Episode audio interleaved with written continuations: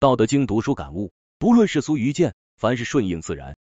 一人生有心谓之，却未必有味；无心处之，却一切顺遂。不要以自己的主观心智去衡量事物的好坏，以此做出自以为是的决定。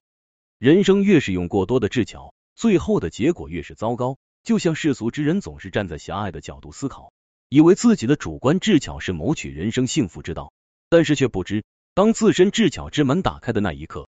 其实人生的深渊也在向你招手。道德经之中便有这样一句话：塞其兑，闭其门，终身不起；开其兑，济其事，终身不救。一个人塞住是欲的孔窍，闭起是欲的门径，终身都不会有祸患。但是当打开是欲的孔窍，增添纷繁的事情之后，终身都无可救治。因为主观的智巧与客观的规律之间存在着天差地别，就好像个人的力量和天地、宇宙的力量相比一样。连尘埃都不及，以一个尘埃的力量去企图主导客观规律，怎么会有好的结果呢？人生与世界的关系就是这样一个状态。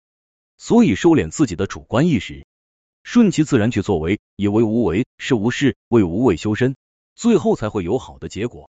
不以主观意识衡量人生，不以主观认知判断世间好坏。道德经，不论世俗愚见，凡是顺应自然。菜根谭之中说：荣宠旁边如等待。不必洋洋，困穷背后福跟随，何须戚戚？荣华恩宠的旁边就有耻辱在等待着，所以人生得意时不必洋洋自得，苦难贫穷的后面总有福气跟随着，所以失意的人又何必忧伤？人生乐境之中有耻辱等待，人生苦境之中有福气跟随，何必因为一时境遇而欣喜，又何苦因为一时境遇而沮丧？就如老子说“祸兮福之所以，福兮祸之所伏”的道理一样。任何人生际遇后面，都跟随着你看不见的另一面影响。或许当下的深渊是生命伟大崛起的前奏，或许当下的富贵也是下一步灾难的根源。就像阴阳八卦图一样，阴中有阳，阳中有阴。人生事物也是如此，好与坏之间互相影响牵制，这一切都不是我们的主观意识能够主导和左右的。那么何苦再过于计较呢？监武老人问孙叔敖：“你三次出任令尹，没有显出荣耀？”三次被罢官，也没有忧愁，这是什么原因呢？孙叔敖说：“得与失都不是我能阻止的，甚至得与失都不是出于自身，是落在我身上与别人无关，落在别人身上与我无关。我悠然自得，高视八方，哪有心情去顾及人的尊卑贵贱？所以何须忧愁？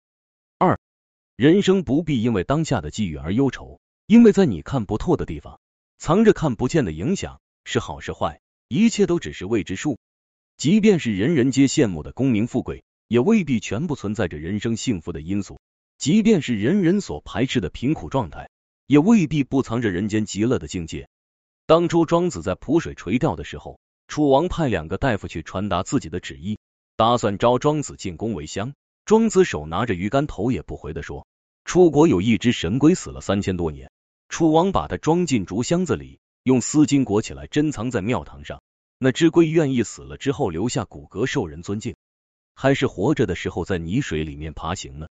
两个大夫就说：“我觉得他宁愿活着的时候在泥泞的路上爬行。”庄子说：“那你们走吧，我也愿意活着在泥泞的路上爬行。”庄子为何会说这话呢？这个要结合当时的历史背景来看。当时庄子身份乱世，在那样一个时代，经常会出现君王惨无人道、奢侈荒淫的现象。在这种状态下，受灾的除了平民百姓之外，就连朝廷命官都会因为说错一句话或者办错一件事情而轻易遭致祸殃。或许今天还登在朝堂之上，受万人敬仰，第二天就直接被拉去砍头。入朝为官成了一个高风险的职业，而庄子不愿意入宫为乡的态度，就体现了权贵的背后所蕴藏的危险。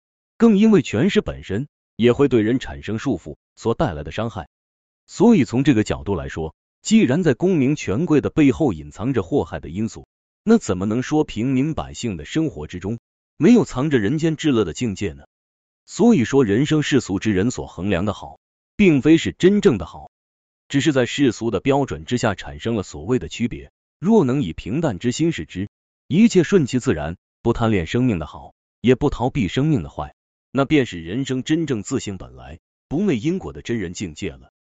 我们主导不了客观规律，甚至我们都不能察觉客观规律，所以说，在自身不能通达规律的基础上，就只需做好自己分内的事，那就是培养自身德行，修养自身学业，做好自己足矣。端正自己的心念，修正自己的本身，一切顺其自然。若生命之中有机缘让自己塑造功业，那就奋力而为；如果没有机缘，那一生就止步于平平淡淡。